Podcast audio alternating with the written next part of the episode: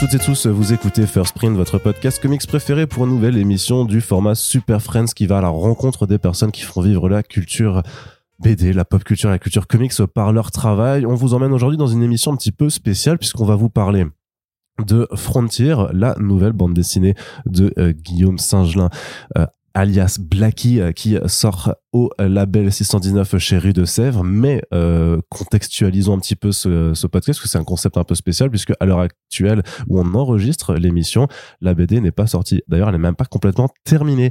Nous sommes en décembre, nous sommes je crois le 15, le 16, C'est ça, ouais. le 16 décembre. Donc euh, t'as pas encore fini euh, complètement la bande dessinée, d'ailleurs, euh, tu viens d'intervenir, donc euh, bonjour à toi Guillaume Saint-Gelin, salut. Salut Arnaud. Et donc je suis très content de faire ce podcast et les gens se disent mais pourquoi vous faites un podcast alors que la BD elle est même pas sortie En plus on n'a même pas pu la lire. Mais oui, mais quand on le met en ligne, la BD sera sortie et du coup c'est du podcast un peu de making of pour interroger le processus créatif. Euh, Voilà, c'est des choses que j'ai envie euh, d'expérimenter avec First Print, c'est d'aller en fait dans les coulisses d'une BD pendant qu'elle se fait. Alors euh, vous verrez qu'avec d'autres artistes on, on va faire la chose beaucoup plus en amont, mais voilà ça c'est du teasing pour d'ici quelques années. Vous en saurez pas plus pour le moment, mais euh, avec avec toi Blacky du coup euh, la BD elle est quasiment terminée.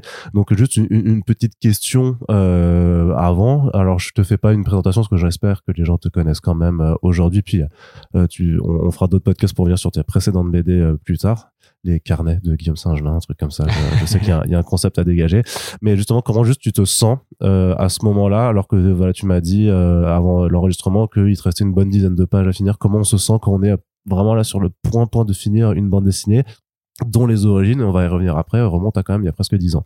Ah, c'est c'est un moment un peu étrange, c'est un peu euh, c'est super contradictoire en fait. Il y a il y a c'est mine c'est un projet qui m'a mis euh, quand même pas mal de temps, donc euh, il y a il y a clairement un peu euh, comment le, manque d'énergie côté un peu un peu sur les rotules, tu vois, sur la fin du projet où t'as vraiment euh, cravaché, donc il y a vraiment un- ouais une certaine fatigue, un peu pas lassitude, mais ouais plus plus de la fatigue parce que t'as envie de finir le truc, t'as- t'as déjà passé euh, deux ans, deux ans et demi dessus.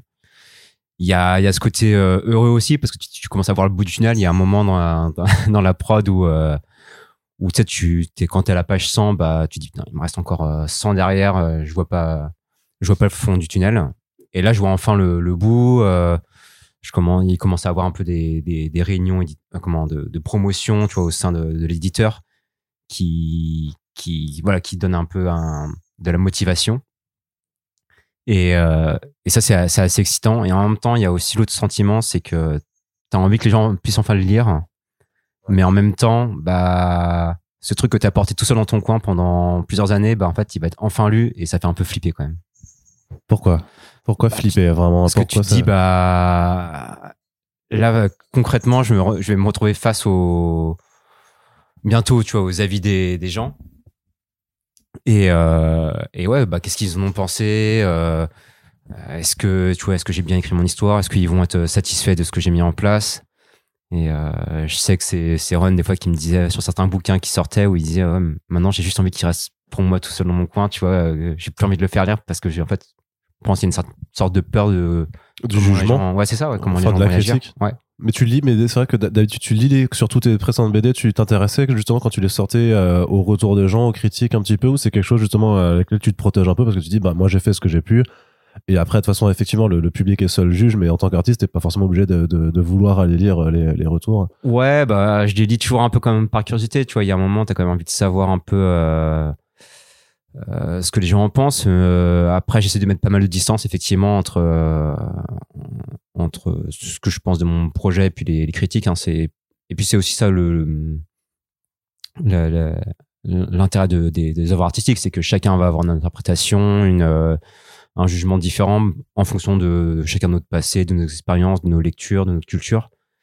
Donc euh, c'est, j'essaie de pas me dire genre si quelqu'un n'a pas aimé de me dire euh, ah il a raison et j'ai foiré mon truc ou, ou réagir de manière euh, agressive ou même si quelqu'un a adoré, tu vois, je me dis bon ah, il l'a adoré par rapport aussi à ses à sa culture et tout. Et donc voilà chacun va avoir un peu son avis. Donc euh, c'est bien la- bien de le connaître mais c'est bien aussi de mettre un peu de distance je trouve.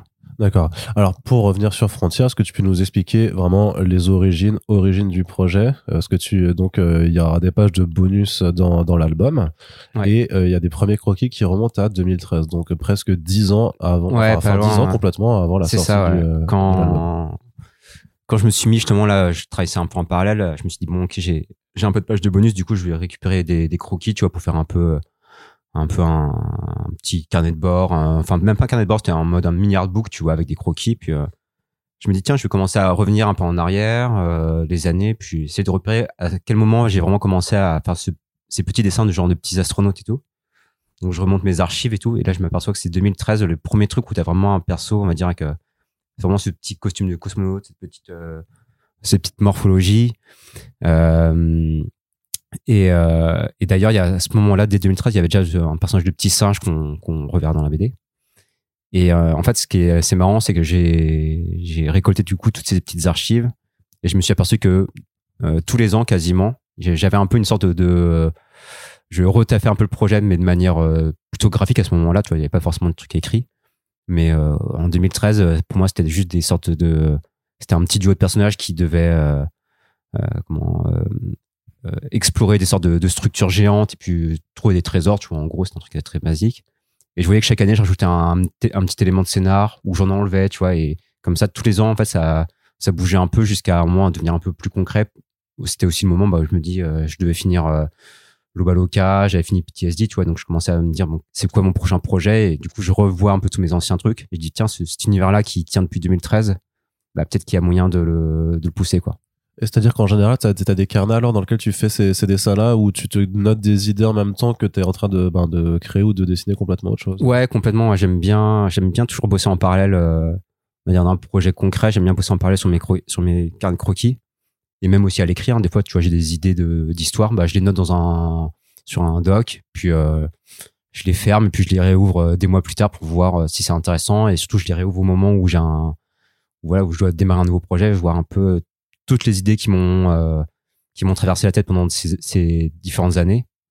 Et en fait, ça permet aussi de voir euh, tu vois ce petit personnage de cosmonaute. Moi je dis bah tiens c'est marrant ce personnage là je l'ai dessiné tous les ans depuis 2013 c'est que bah c'est qu'il y a un intérêt quand même tu vois alors il y a des fois il y a des dessins je suis, je suis à fond euh, pendant deux mois je dessine ça puis en fait bah, après je laisse re- retomber puis ça revient pas tu vois. Donc euh, pour moi c'est un peu une sorte d'épreuve par le temps tu vois de dire euh, est-ce qu'une idée est vraiment de la valeur pour moi quoi Ouais, ouais, ou est-ce que ça s'inscrit vraiment dans ton imaginaire. Est-ce que tu vas réussir à, dé- à développer quelque chose? Ouais. Et justement, que, bah, qu'est-ce qui se développe autour de ces, de ces petits personnages alors?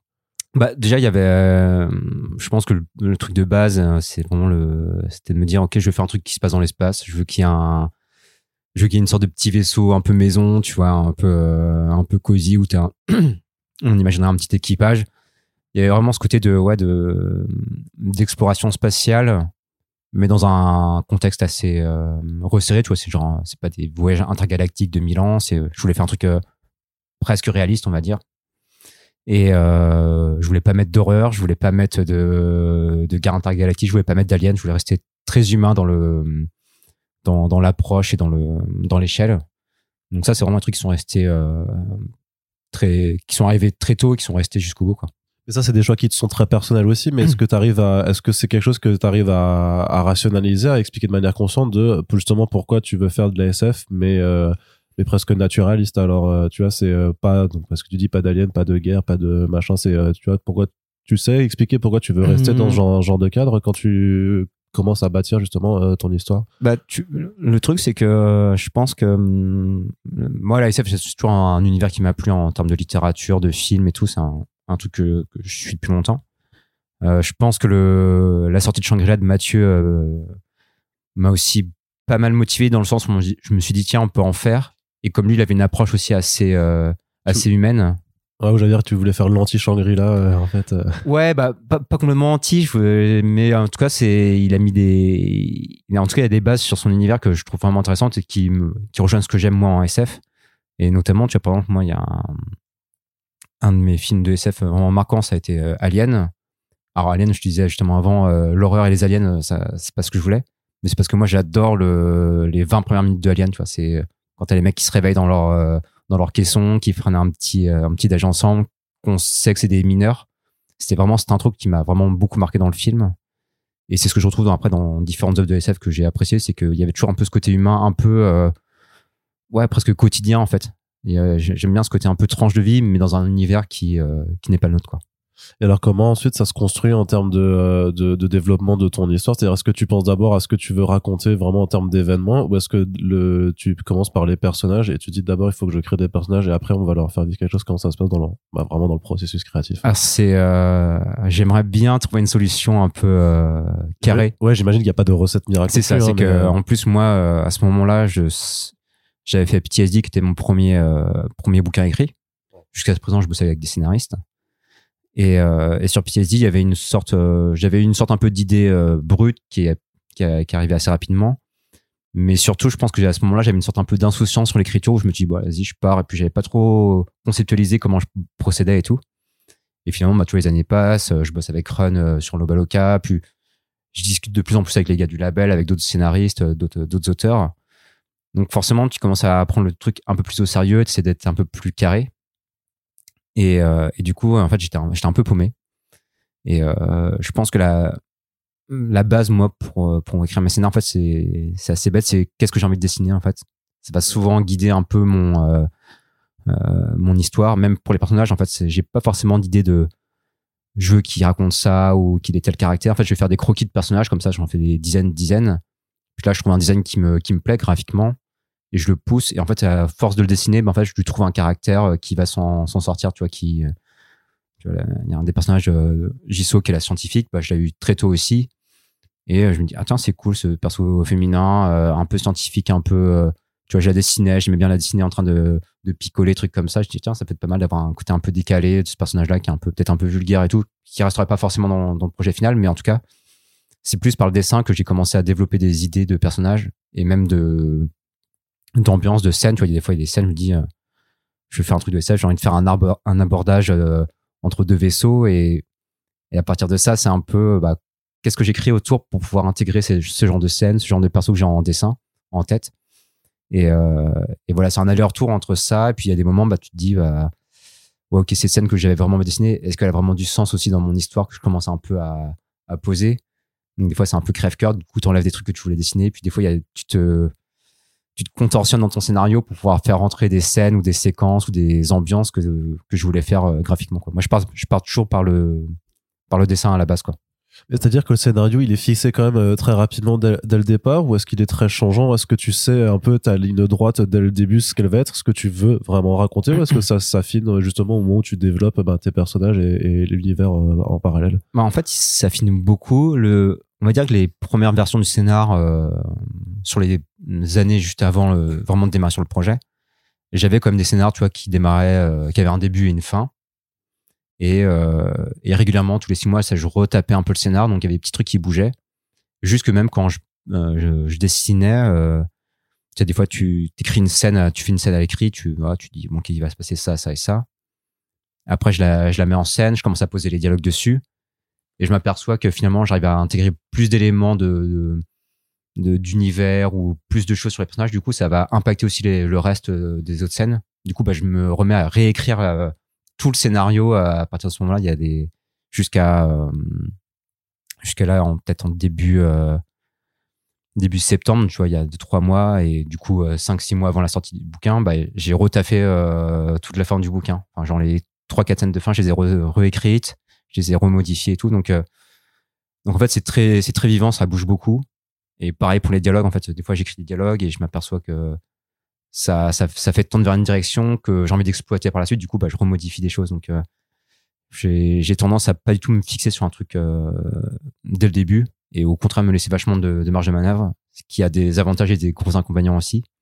Mais je sens que c'est comme ça que je fonctionne, quoi. Bah justement pour ça par rapport aux avantages et inconvénients que tu peux un peu dé- développer en fait euh, bah, qu'est-ce que ça entraîne réellement sur toi euh, Bah, le, moi, le, le- vraiment la- l'avantage que je trouve, c'est que c'est des projets qui sont longs. Tu vois, je pense que vraiment la prod pure et dure de ce projet-là, c'est deux ans, deux ans et demi. Ouais. Et, euh, et en fait, je trouve ça agréable de, de, de pouvoir se surprendre soi-même, tu vois, le long du projet, d'être, de, de, de, pouvoir, tu vois, c'est comme un, un film. euh, donc, tu connais déjà la fin, bah, t'as pas la même euh, approche. Là, c'est la permettre de, le fait de te laisser un peu de marge en fait, tu redécoutes ton scénar, tu, tu te surprends toi-même, tu as envie de, de travailler sur une nouvelle scène parce que tu te, tu sais pas sur quoi ça va amener et ça c'est il y a un côté excitant. Après, le problème, c'est que, bah, du coup, ça fait un scénar des fois qui, qui peut partir un peu dans, dans des directions un peu différentes. euh, où tu vois, au début du projet, je vais te dire, bah tiens, tel personnage, il est plutôt sérieux. Puis, bizarrement, à force de le dessiner, bah, je le fais peut-être plus, euh, plus léger et tout. Et je me dis, merde, est-ce que ça va pas faire un contresens, tu vois, au final, euh, sur ce personnage-là, ou même des scènes que j'ai mis au début, bah, elles devaient répondre à la fin de mon premier, première version de mon scénar. Mais comme j'ai modifié les trucs entre temps, est-ce qu'elle a toujours euh, du sens maintenant, tu vois, donc, c'est ça, il faut un peu jongler entre les, les- ces- cette liberté de pouvoir un peu modifier son scénar tous les jours, et en même temps, il faut que tout ce que tu as déjà fait bah, reste cohérent et reste logique par rapport à ce qui va arriver. Quoi. Donc, euh, c'est pour ça, là, il y a une grosse passe qui va se passer sur les dialogues, justement pour harmoniser euh, euh, tout, tout le bouquin. Quoi.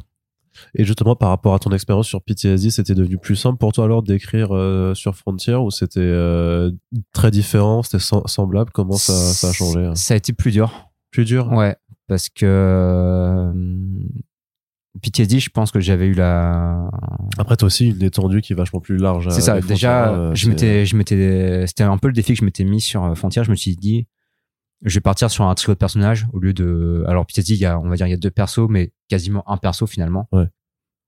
Là, je me suis dit, je vais partir sur trois personnages pour créer de plus d'interactions. Euh, moi, j'ai tendance à écrire des personnages assez solitaires, assez taciturnes, tu vois. Donc là, je me suis dit, vas-y, euh, force-toi à faire un truc avec des interactions, des dialogues, euh, que ces personnages évoluent ensemble. Donc ça, c'était un peu le gros défi. Ça a été assez compliqué pour moi. Et je pense que c'est ça aussi qui fait que, bah, du coup, j'ai quasiment trois arcs à raconter, euh, alors que PTSD, il y avait un côté très brut, très, très direct, tu vois. C'était vraiment euh, comment, comment se remettre d'un, trauma. Puis voilà, c'était, ça l'histoire, en fait. Très simple à résumer. Là où Frontier, j'aurais plus de mal à te la résumer en, quelques mots parce que s- il y a beaucoup de thématiques qui sont abordées. Il y a trois personnages qui ont chacun leur histoire. Donc en fait, j'ai peut-être ouvert les vannes un peu grand, mais après voilà, c'est un bon défi euh, d'écriture quoi. C'est ça, c'est justement, c'est que ça te fait pas peur de dire, euh, là, j'ai un, euh, ce- ce qu'on- le scope, en fait, que le scope vraiment de, de la BD, effectivement, c'est à la fois euh, spatialement, mais aussi temporellement, quoi, parce que ça, ça, forcément, donc là, les gens l'auront, l'auront lu, euh, quand ils, quand ils nous écoutent, mais c'est que tu vas dans plein d'endroits différents et tu, ça se déroule aussi sur une certaine période de temps, donc, euh, Ouais ouais, c'est mais c'est c'est un peu ça. C'est je voulais un peu augmenter les scopes à, à tous les niveaux. PTSD était très euh, très contenu euh, dans son personnage et dans son lieu aussi. C'était la ville et quasiment un quartier d'une ville. hein. C'était Ouais. vraiment euh, très très réduit. Et là non, je voulais au contraire, je voulais que euh, quasiment chaque scène soit un nouveau lieu. Alors il y a quelques redondances, mais je voulais explorer plein de plein de décors différents, plein d'ambiances différentes et, et travailler aussi l'ellipse, tu vois. Même si ça m'a pas impacté directement, mais je reviens à Mathieu aussi par rapport à Carbone qui lui joue beaucoup sur les ellipses euh, dans ses chapitres. J'ai trouvé ça assez fabuleux. Alors moi j'avais déjà bien avancé mon script, donc je n'ai pas pu m'en inspirer directement, mais euh, mettre euh, mettre le, le- la temporalité aussi euh, dans, dans un projet que que j'avais pas sur PTSD, bah c'était aussi un, un un nouveau défi. C'est un vraiment projet de défi. En fait, c'est vraiment je voulais faire un peu euh, pas l'inverse de PTSD, mais en tout cas euh, faire une réponse euh, vraiment euh, évolutive de PTSD quoi. histoire de te challenger, mais euh, peut-être aussi d'avoir une envie de te renouveler, alors, je sais pas comment. Ouais, ouais, c'est ça. Bah, c'est moi, c'est un peu le, c'est un peu le, le truc qui me fait marcher. Tu vois, comme je te raconte de- le fait de pas fixer mon scénar pour être, pour me sentir étonné de ce que je vais faire. J'aime bien à chaque nouveau projet me dire, ok, euh, je trouve un nouveau truc, euh, que ce soit graphique ou en termes de scénar. Tu vois, là, graphiquement, c'est encore différent de PTSD et de Lobaloka. Euh, C'est voilà, c'est j'aime bien en fait à, à arriver sur un truc un peu nouveau pour me ouais pour me challenger parce que c'est moi c'est ce qui m'intéresse aussi dans, dans le côté créatif, c'est de pouvoir un peu euh, jongler entre différents aspects. Après, voilà, il y a des moments, il y en a, tu t'aperçois qu'il y a des trucs que tu maîtrises moins bien, d'autres que tu maîtrises bien, mieux, d'autres que, où tu apprends. Mais c'est ça qui est cool, quoi. C'est, c'est assez vivant, en fait. Et alors, quand tu décides de te lancer vraiment dans ce projet, c'est en quelle année? Euh, je pense que c'est 2019. Ouais, pense que c'est Et 2019. c'est quoi alors d'abord tu, tu présentes un draft euh, que t'as que t'as écrit, tu t'en parles avec Red, euh, Mathieu, Florent, je sais pas comment ça se passe alors. euh? Ouais, c'est ça. Je, leur, euh, je me souviens qu'à ce moment-là, euh, je leur ai envoyé, je pense, trois, trois pistes du, de, de frontière, enfin trois scénarios qui se dérouleraient un peu dans un univers à la frontière, avec chacun un peu des particularités. Il y en avait même, un, un qui était une- un récit de, de, de course de vaisseau, euh, qui était que concentré sur une course de vaisseau. Mario Kart avec des. dans C'est ça, ouais. Et, euh, t'ont dit non, les carapaces, les bananes, tu peux pas, c'est m'ont dit, ah, c'est ah, c'est peut-être un peu, un peu niche comme, comme sujet, mais euh, peut-être pour un spin-off, mais euh, c'était un peu niche. Et, euh, et ouais, du coup, j'aurais pr- présenté une première version du, du scénar, donc euh, juste, juste à l'écrit, mais c'était vraiment un synopsis, tu vois, en, tu vois, en 40 lignes, tu vois, expliquer l'histoire, euh, plus ou moins où- d'où ça partait. Où jusqu'où Donc t'as quand même réussi à résumer ton histoire en 40 lignes. Ouais, Ok, ok. Tu vois, on y arrive. ouais, ouais, mais après, je, fais, je, faisais des, je faisais des grosses coupes. Il y a des moments, c'est ouais, il va se passer des trucs. Et puis, euh, voilà. Mais, euh, mais ouais, j'ai fait ça. Euh, bon, j'avais déjà fait beaucoup de croquis, tu vois, justement. Donc, eux, ils connaissaient un peu l'univers. Même si je me suis fait pour le plaisir, je me suis refait trois illustrations qui vont, qui allaient décrire un peu trop le moment de l'histoire. Pour, voilà, pour faire un dossier un peu, un peu beau, tu vois. Même si c'était pas forcément nécessaire, mais en tout cas, moi, ça me faisait plaisir de, de le rendre un peu concret, tu vois, le, ce projet. Mais parce que ça sort pas de nulle part, en fait, parce que quand tu leur présentes ce projet, eux, ils sont déjà au courant un petit peu, parce que j'imagine que vous vous parlez beaucoup. donc, Ouais, euh, ouais. Tu leur as déjà dit que ça fait déjà depuis quelques années qu'ils voient peut-être même tes, tes croquis et qu'ils savent que, euh, du coup, même quand tu fais PTSD ou que tu fais Global Waka, il y a quand même un, un truc de SF qui se prépare. euh, Ouais, ouais, c'est, je pense que c'est, de toute façon, on parle beaucoup un peu de, des, des, des projets qu'on a, alors pas forcément en cours, mais au moins des idées, tu vas dire, ah, tiens, j'aimerais bien explorer tel univers ou tel genre de, et c'est vraiment sous, sous forme de, de petites discussions. Donc, je pense qu'on est toujours un peu au courant de manière un peu, euh, un peu cryptique de ce que font les, uns et les autres. Donc, forcément, quand ai présenté le truc, ils s'étaient pas étonnés euh, de, l'univers, des dessins, ils, ils voyaient un peu, mais c'est vrai qu'il y a un moment où, euh, j'aurais jamais à ce moment avant ça j'aurais jamais envoyé un, document avec vraiment de l'écrit tu vois un peu bien posé noir sur blanc c'était un peu comme une surprise de dire ok vous avez vu tout mon univers mais voilà est-ce que ça va raconter quoi? Et est-ce qu'à ce moment-là, t'as euh, peur aussi des, des retours qu'on dise non, c'est l'idée du lâchier ah bah euh, ouais ouais si si com- complètement c'est euh, Parce que c'est pire que les retours critiques, c'est les retours pré-critiques en disant non mais ton ouais c'est marcher. c'est pire parce que c'est des des retours de de personnes que que, que j'apprécie qui ont une vraie expertise sur sur ça tu vois vraiment euh, les, les les trois du label on peut pas trop les mettre en défaut au niveau de leur écriture en plus eux c'est vraiment trois auteurs complets depuis le début tu vois Euh, moi c'était euh, moi je suis un peu plus euh, junior à ce niveau là donc euh, forcément c'est euh, je sais que je m'expose à des mecs qui ont déjà 10 ans d'écriture euh, dans les pattes donc forcément c'est un peu t'as un peu peur t'as envie t'as- la seule réaction que t'as envie c'est qu'ils te font ah c'est génial pour que ça te donne un boost de confiance pour pour entamer le projet parce que c'est ça marche aussi beaucoup à la confiance hein. des fois c'est juste donner les bons mots tu vois même s'il y a des trucs dans le scénario ils vont se dire ah, il y a peut-être ça et ça qui ferait modifier mais dire ah non mais on sent qu'il y a un truc qui se passe euh, vas-y vas-y fonce tu vois et puis euh, voilà on le travaillera au fur et à mesure, on, se, on rediscutera, mais en tout cas, là, on sent qu'il y a une bonne base et vas-y, euh, vas-y, avance. Ça, c'est super important, vraiment, la confiance à ce moment-là, quoi. Et est-ce que quand tu présentes ce, ce, ce, ce postulat, et on en reparlera de toute façon dans un deuxième podcast euh, où on détaillera vraiment toutes les thématiques, mais est-ce que dès le début, tu, euh, tu, tu leur montres que c'est un, un, un bouquin qui est très positif, en fait, avec euh, vraiment euh, un, un sentiment de, ouais, de ça, de, de, de positif. Et on n'est pas du tout dans... dans- Justement, c'est pour ça que je parlais d'anti-Shangri-La avant, quoi. C'est que c'est pas nihiliste du tout. C'est Oui. justement au contraire, c'est très, euh, très très joyeux entre guillemets, quoi. Ouais, je, je pense pas forcément que je l'avais vraiment euh, euh, exprimé comme ça. Tu vois, vraiment que c'était un truc euh, positif et tout. Mais, euh, mais je pense qu'ils l'ont compris par rapport à ce que j'avais fait avant, tu vois, justement, avec euh, PTSD, qui a un côté. Alors, le sujet est dur et tout, mais il y a une sorte de, de douceur et de, de, de happy end comme à la fin. Euh, je me souviens quand j'avais travaillé avec Run sur le Baloka, on, pareil, le scénar, on l'a vachement remanié. Et je sais que lui, euh, pour, le- pour la conclusion de l'histoire, il avait des, des, idées un peu plus euh, darkness. Et moi, j'ai dit non, non, j'ai pas envie de faire ça et tout. Donc, je pense qu'ils savaient euh, comment aussi moi je percevais mes scénars et, euh, et je pense qu'ils ont compris que je voulais aller partir, partir sur un truc quand même plutôt, plutôt positif. Mais c'est vrai que je l'avais pas exprimé euh, clairement. D'accord. Et alors ensuite, une fois qu'ils te valident le, le truc, tu, tu rédiges un premier, un premier euh, script, mais pas détaillé en fait. C'est ça. Alors tu, tu dois te découper, tu fais ton premier découpage de l'en- de l'ensemble, tu sais tout de suite que ça va être 180 pages ou ça c'est euh, parce que tu, tu écris tes scènes les unes après les autres et tu t'aperçois au final que ça fait. euh, Euh, non, en fait, les- le nombre de pages, c'est un peu, euh, c'est un truc que je m'impose un peu euh, de manière éditoriale. Tu vas me dire, bon, ok, euh, j'ai pas envie de partir sur une série. Pourquoi? Euh, ça me fait trop peur maintenant les séries en termes de, euh, en termes commercial en fait. Je trouve ça, il y a tellement de, risques en fait, tu vois, sur, euh, sur est-ce que le premier tome va marcher, est-ce que ça pourra relancer une suite, machin. Il y a, y a, ce côté un peu effrayant. de, la série. Il y a le fait que j'avais bossé sur, euh, sur, sur Gros- Grosserie avant, qui était une longue série. Et je me voyais pas forcément partir pour euh, rebelote euh, 4-5 ans sur un seul et même projet. Et, et parce que j'aime bien, là c'est un peu, tu vois, autant j'aime bien me mettre des défis sur euh, côté narratif, enfin sur le côté écriture, autant je me suis un peu retenu d'avoir un truc autoconclu, tu vois, en 200 pages, parce que comme ça, moi, je peux voir à peu près, euh, entre guillemets, à la fin, tu vois, je vois à peu près l'échelle du truc. Si je me dis, OK, c'est euh, 3-4 tomes de 100, 150 pages, ça, ça me file le vertige direct en termes d'écriture. Donc, euh, c'était aussi pour moi une façon un peu de me, de me restreindre dans, dans l'exercice, quoi.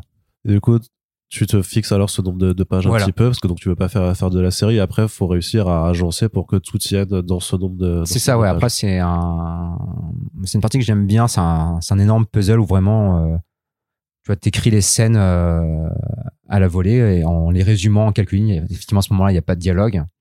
Il y a, c'est juste, euh, juste un tel fait ci, un tel fait ça, ça. tu, tu écris vraiment parce que c'est des micro résumés quoi de, de scènes. Pour que les gens comprennent parce qu'ils l'ont pas eu sous les yeux, mais euh, mais parce que t'as t'as t'as eu vraiment la, bah, t'as été super euh, participatif pour pour l'émission, donc tu m'as passé ton ton draft. C'est donc j'explique juste aux gens qui nous écoutent que c'est vraiment euh, scène 1, euh, nombre de pages, et tu fais voilà un petit résumé sur quelques lignes de, de ce qui se passe avec des petits mots sur l'ambiance ou sur l'état d'esprit des personnages, mais il y a pas de dialogue, euh, s'il y a pas de découpage par case et tout ça, donc ça reste très euh, voilà et t'arrives à la fin où ça fait limite euh, scène 25, euh, 8 pages et puis t'es arrivé au, au 180. C'est comme ça que ça se passe. Voilà, ouais, ça. J'ai euh, vraiment pour même encore plus précis, c'est vraiment j'écris tous mes petits résumés de scènes et après coup, je fais mon découpage par page en me disant ok, euh, tu vois, je me fais une sorte un peu de, de storyboard express dans ma tête en me disant ok, là, ce que, en fonction de ce que je raconte, ok, ça devrait faire deux pages. Et de toute façon, la la BD déjà, tu sais que tu marches déjà par double de pages. tu vois, C'est c'est quand même rare de couper une scène. euh, Au milieu, ouais. au milieu du- de- d'un d'un vis-à-vis de page. Donc souvent ça marche par 2, 4, 6, 8, tu vois.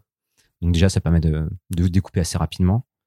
Et, euh, et ouais, ce petit découpage un peu mental, bah, je le fais en express, tu vois. Je me dis, ok, ça, ça va faire 4 pages, ça, ça va faire 6 pages. Et après, je fais le compte, et puis je vois après où j'arrive, tu vois. Si j'arrive à 150, je suis, ah, merde. euh, Soit je rajoute des scènes, soit je me dis, bah tiens, peut-être ces scènes-là mériteraient d'avoir plus. Ou si je dépasse, bah, je me dis, bah tiens, peut-être ces scènes-là, euh, non, ça, je peux le gérer en, moins de pages et tout. Donc, après, c'est un peu un puzzle, un, un truc un peu d'équilibriste, tu vois, où, où je rajoute à, à j'enlève à temps, et pour, voilà, pour tomber à, à 180, 200, euh, 200 pages. quoi. Ouais, parce que tu sais vraiment, euh, ouais, euh, c'est ça, c'est que c'est instinctivement, tu sais comment tu vas définir la longueur d'une scène. En fonction de ce que ça raconte, tu te dis, ça, je sais que je peux Ouais. le faire en, en deux ou en quatre ou. euh, Ouais, bah après, c'est arrivé que ça s'est bougé, tu vois, vraiment au dernier moment, mais, mais globalement, en fait, ça, hum, à force d'en faire, enfin, à force de faire des storyboards, et c'est vrai que, comme moi, je bossais en tant que, hum, beaucoup en tant que dessinateur avant, et pas scénariste, je recevais des, des scripts, et euh, c'était mon taf de justement de devoir faire ce découpage, euh, donc euh, je le fais depuis le début, donc c'est un truc qui est devenu assez instinctif, assez naturel. Et c'est pareil, c'est, tu marches aussi un peu par la contrainte, c'est que, si telle scène, tu t'es dit, ok, c'est deux pages, bah après, voilà, dans le, dans le storyboard pur et dur, dans le dessin pur et dur, bah tu vas devoir. Euh... Ouais, c'est un défi, tu dis, ok, bah je me suis dit, bah deux pages, bah ok, je m'y tiens, tu vois. Et, et j'y vais, tu vois. C'est. Euh... Je, je suis pas du genre, tu vas me dire, ah ouais, non, j'y arrive pas, je vais rajouter deux pages de plus, tu vois. Je suis plutôt, euh, bah non, je me suis dit tant de pages, du coup, je me, je m'y contrains, quoi. Et est-ce que tu fais de la relecture à ce moment-là par, par d'autres personnes ou là, à partir de ce moment-là, tu es un peu solo dans ton process euh, ou est-ce que tu, tu montes quand même à quelqu'un, que ce soit, donc, euh, bah, je pense notamment aux autres gars du, du label. À ce, à ce moment-là, je suis très solo. C'est euh, autant euh, avoir le, le boost de confiance, leur, la discussion avec eux au tout début du projet, c'est hyper important. Autant quand je rentre à ce moment-là, c'est, je suis vraiment euh, dans mon sous-marin et euh, je veux justement pas de retour parce que c'est déjà, je suis déjà vachement tiraillé sur euh, qu'est-ce que je vais mettre comme scène, combien de pages je vais mettre que euh, que j'ai pas envie d'avoir un avis en plus parce que sinon ça, je pense que ça me perdrait trop, tu vois. Il y a un moment où, ouais, c'est, je suis vraiment en mode vraiment solo à ce moment-là, quoi. Et quand tu dis que tu es dans ton sous-marin, tu parles vraiment de, donc, de ton sous-marin qui est dans le 8e arrondissement. Ouais, c'est ça, hein, ouais. le- à côté des péniches. le, fa- le, le fameux. Euh, une fois que tu as, fait cette, cette, cette pro- donc là, c'est la première étape. C'est quoi, c'est quoi la, la seconde alors? Euh, la seconde, c'est euh, je vais commencer à écrire un peu les, les dialogues et puis un peu creuser les scènes en termes de détails, de mise en scène, tu vois, de, mais vraiment à l'écrit à ce moment-là. Mais tu vois, si j'ai des idées, genre, ah, tiens, c'est bien que le vaisseau, il aborde comme ça, bah, je, l'écris comme ça, j'oublie pas. Et en fait, ça, je le fais pas forcément sur tout l'album. Je vais le faire sur, euh, je sais pas, sur peut-être 5 ou 6 scènes, tu vois. L'équivalent de 30, 40 pages. Donc, je fais ça sur 30, 40 pages. Je, je décris bien cette partie-là où là, je commence à poser des dialogues qui, je sais, en fait, vont être très, euh, très provisoires. C'est vraiment, euh, soit j'ai des bonnes idées, tu vois, vraiment d'interaction de, de dialogue et je les note. Soit je sais qu'il faut que les personnages te disent euh, telle chose pour, en termes d'information pour euh, faire évoluer l'histoire. Mais c'est pas forcément encore raffiné en termes de, de langage, de, de, de jeu, de, entre guillemets, d'acteurs, tu vois. C'est, c'est presque du dialogue un peu fonctionnel euh, que je mets en premier pour savoir un peu comment ils vont parler. Puis ça me permet aussi de, de mieux voir aussi mon storyboard d'autant plus parce que je me dis, tiens, si, euh, si là ça parle beaucoup, peut-être que j'aurai besoin de plus de place et tout. Donc ça me permet aussi un peu de remanier encore un peu mon découpage à ce moment-là, quoi. Est-ce que tu penses aussi à l'équilibre que tu dois avoir justement entre euh, du dialogue, de l'action, de justement d'avoir des moments calmes, des moments un peu plus agités, puisque ça, ou alors euh, ça c'est, tu, tu penses aussi en même temps que tu, tu construis. euh, Ouais, je, je pense que j'y pense de manière un peu un peu instinctive, pas pas forcément concrète, mais ouais, de toute façon, il y a forcément une question de, de rythmique qui se qui est importante, qui se crée. Et euh, et c'est un peu, tu vois, quand j'écris mes scènes, bah, je me refais un peu le film dans ma tête, tu vois, euh, comme si tu passais un film en vitesse 8, tu vois, tu repenses au truc, tu essaies de voir jusqu'à où, ça va, et tu dis, ok, là, ça, là, il y a de l'intensité, là, je vais faire un truc un peu plus posé et tout. Et effectivement, c'est à ce moment-là où ça va faire un peu euh, modifier des scènes ou donner un ton à des scènes où je dis, ah ben là, il me faut une scène vraiment posée ou, ou tu vois, plus positive, ou là, je veux que ce soit un peu plus, euh, un peu plus déchirant. Du coup, je vais l'accentuer avec, avec de l'action et tout. Donc, effectivement, mais il y a un coup, c'est un côté très, euh, très naturel, très, très organique, en fait, de la façon de le penser, quoi. C'est pas, je le mets pas vraiment noir sur blanc à ce moment-là, quoi. Ce qu'on comprend dans, dans, dans cette description en fait de ton process, c'est qu'il se passe un temps quand même assez important aussi en fait où tu es que dans l'écriture li- littéralement en fait là du coup tu tu tu dessines tu dessines pas pendant, pendant tout ce Ouais, ouais, c'est là, c'est le surtout le début du projet. hein. C'est vrai que le début du projet, il y a quand même beaucoup, beaucoup d'écriture. Mais euh, mais mais c'est vrai que comme je disais, moi, j'ai quand je commence à un peu à décrire les scènes un peu plus précisément, je le fais juste sur une petite partie de quelques scènes. Et à ce moment-là, je commence à vraiment dessiner ces scènes-là. Comme ça, en fait, dans mon process sur le long, de la- sur les sur les trois années quasiment, bah, en fait, j'avais des moments d'écriture, des moments de dessin, des moments d'écriture. En fait, ça alternait un peu. J'arrive pas trop à me dire, euh, vas-y, je me mets euh, trois mois d'écriture pure et dure, euh, six mois de dessin, six mois de couleur. Moi, j'ai besoin de mélanger un peu toutes les étapes hein, entre Ouais. elles pour bah, pour me motiver en fait. C'est plus agréable. hein. ouais est-ce que si t'es sur sur une même tâche en continu tu à un moment tu euh, Bah, je décroche un peu et je sais que ça peut. euh, tu vois, quand t'écris euh, quand t'écris plusieurs scènes de dialogue à, à la suite, bah, les premières elles sont cool et tout, puis à la fin t'as envie t'as un peu envie de les torcher, t'as un peu envie de les boucler parce que euh, ça fait déjà deux semaines que t'es dessus, donc t'écris un peu plus vite et un peu plus. et c'est pareil pour le dessin, tu vois, quand je fais de l'ancrage, bah, les premières scènes que je fais, bah, bah, c'est cool et tout, mais quand quand t'as fait un mois d'ancrage, bah à la fin tu tu bâcles un peu parce que tu commences à être un peu lassé de la de la tâche, quoi. Enfin moi personnellement, c'est à dire que t'as bâclé des planches là? J'ai essayé. c'est ça ce que tu de dire Dis-nous J'ai lesquels- le dis-nous moins possible. c'est ça dis-nous lesquels qu'on soit qu'on te pardonne un peu euh, et. Euh, et, et, et alors à quel moment tu commences à décider vraiment? Euh, bah voilà, quand j'ai à peu près, euh, je- si je devrais donner en termes de temps, je pense que le le début du projet, voilà où je le présente, j'avais déjà pas mal d'écrits. J'ai peut-être passé encore deux semaines d'écrit dessus, puis très vite après, je me suis mis à dessiner parce que je voulais justement, euh, je voulais avoir du concret pour vraiment me dire ok, euh, parce que des fois c'est un peu, il y a, des moments où tu vas, tu vas fantasmer euh, tout ce que tu écris et tout, puis tu te mets sur ta planche à dessin et en fait tu n'y arrives pas du tout, tu pas du tout dans, dans le ton de ce que tu écris, ou finalement ton style graphique il fonctionne pas en page de BD, ton process couleur, en fait tu l'as pas encore, du coup tu es un peu paumé et tout, donc j'ai besoin de commencer à séto mes pages pour me dire ok ça va marcher, euh, euh, mon découpage euh, il a l'air d'être, il a l'air de marcher en tout cas sur les premières scènes, ce que je m'étais dit en termes de couleur, bah, ok ça a l'air de fonctionner et tout. Ça permet de valider un peu de différents éléments de la production pour me dire bah ok pour pour le long terme ça va ça marchera quoi. C'est parce que tu te dis aussi, enfin, tu t'aperçois dès le début aussi que tu vas faire donc des pages qui sont très chargées, très remplies, avec beaucoup de, enfin, un, un- découpage important. tu, tu fais pas beaucoup de, de, de grandes pages. C'est pas très euh, forcément cinématographique justement en fait. euh, Non, non, c'est assez, là-dedans. euh, c'est assez découpé. euh, c'est, euh, bah ça, ça vient aussi un peu du côté, euh, du côté one shot, tu vois, où euh, forcément quand tu as un scénar qui est assez dense et que tu sais que tu que 200 pages, bah, t'as as cette envie d'être efficace. Et, euh, et Après, t'aurais pu dire que ton one shot, tu le faisais en 300. hein. Ouais, ouais, ouais, oui, non, mais c'est c'est possible aussi, mais c'est un moment.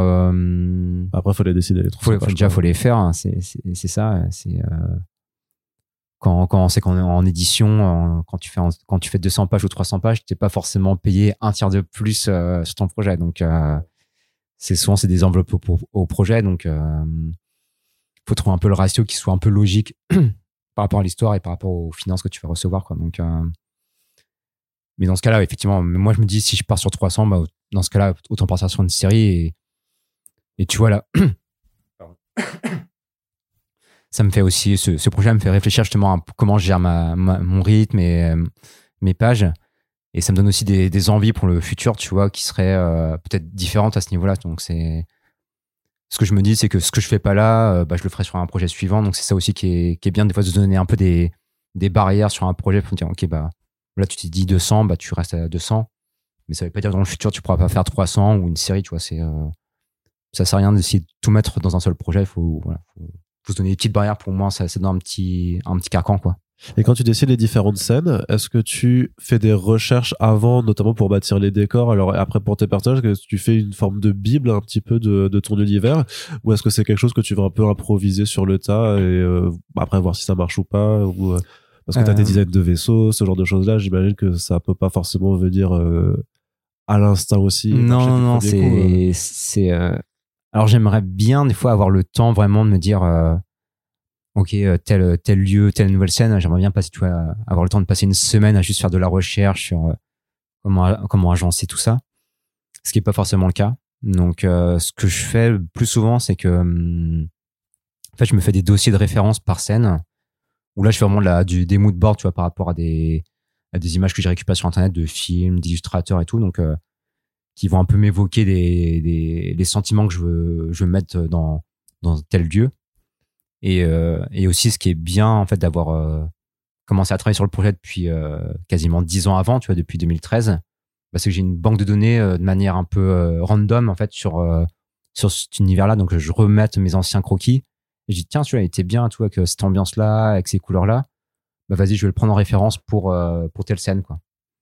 Donc, euh, c'est, en fait, c'est pas de la recherche concrète, c'est plus de- du mood board à la fois basé sur mon boulot d'avant et sur des trucs d'ailleurs, quoi. D'accord. Et tu décides toutes les planches, par contre, euh, tout le dessin que tu fais de l'album, c'est de façon chronologique. Tu commences pas par genre la celle que tu préférais ou. euh, Moi, je bosse, ouais, je bosse de manière chronologique parce que c'est plus logique par rapport à ma façon de bosser, justement, où, où je modifie mes scènes au fur et à mesure. Donc, euh, si je devais dessiner la scène de fin euh, avant le reste, euh, ça, ça me bloquerait un peu. Comme j'ai pas un scénar qui est fixe, Figé, figé, ça, figé, c'est- voilà. ouais.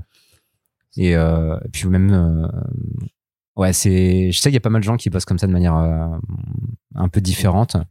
Moi, ça me paraît trop bizarre. C'est un exercice mental qui est trop bizarre de devoir dessiner un truc qui se passe après, faire un truc euh, du début après. Enfin, c'est trop, trop chelou, quoi.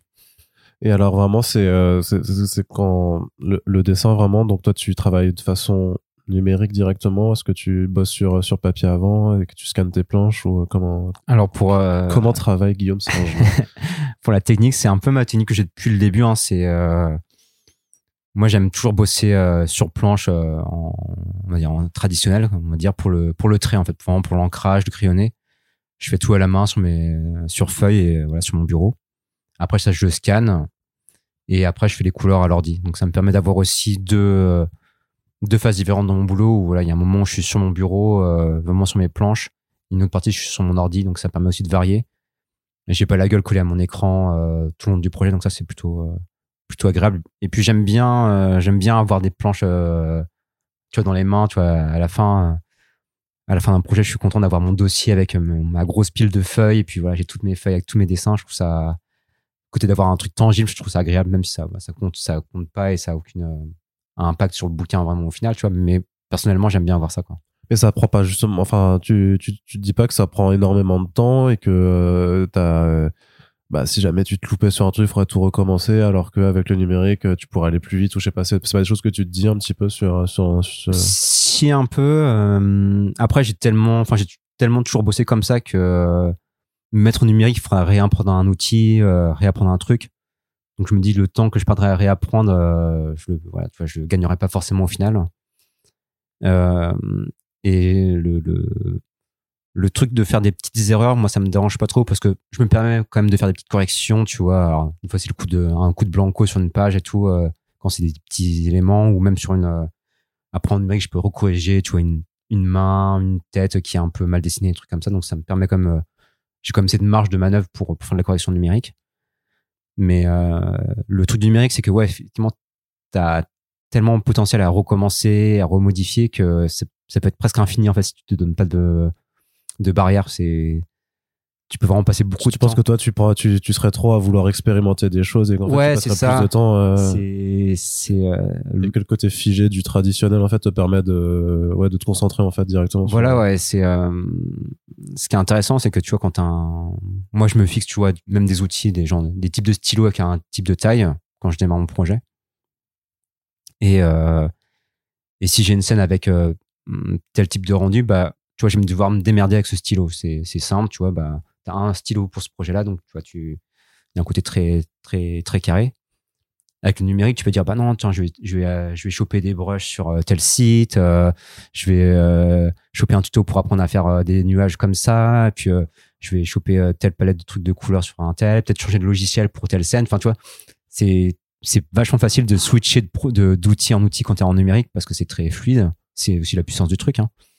Mais du coup, tu peux vraiment te perdre en disant ah, si je fais un peu tout quoi. Et alors qu'au moins quand tu as un seul stylo, bah, bah ouais, démerde-toi avec ce stylo et, c'est ce qui donne aussi une cohérence au dessin. Ce que j'aime bien, tu vois, c'est que le trait ce sera toujours le même tout le long du projet et c'est ouais, il y a un côté assez simple, assez, brut en fait de bosser en tradi euh, comme ça quoi. Mais ça, vraiment, il change vraiment pas le trait, c'est-à-dire que, parce que c'est quand même un projet qui te prend plusieurs années à dessiner, t'as pas peur ou tu te dis pas, merde, mais si mon style euh, se modifie ou s'affine ou, ou change. euh, Si, si, si, il y a clairement, il y a clairement des modifications. euh, je crois que le plus gros changement, c'est, c'est sur les personnages. En fait, là, les, les morphos vont beaucoup, euh, enfin, Ouais, la- l'apparence un peu chibi, on va c'est ça. Des euh, fois, elle est vachement plus marquée. Des fois, elle est vachement moins présente. Il y a des moments, il y a presque des cases où t'as- t'es presque sur des pro- proportions, alors pas réalistes, mais euh, c'est vachement plus détaillé dans les bras et tout. Alors, il y a des moments, c'est vraiment des petites patates et tout.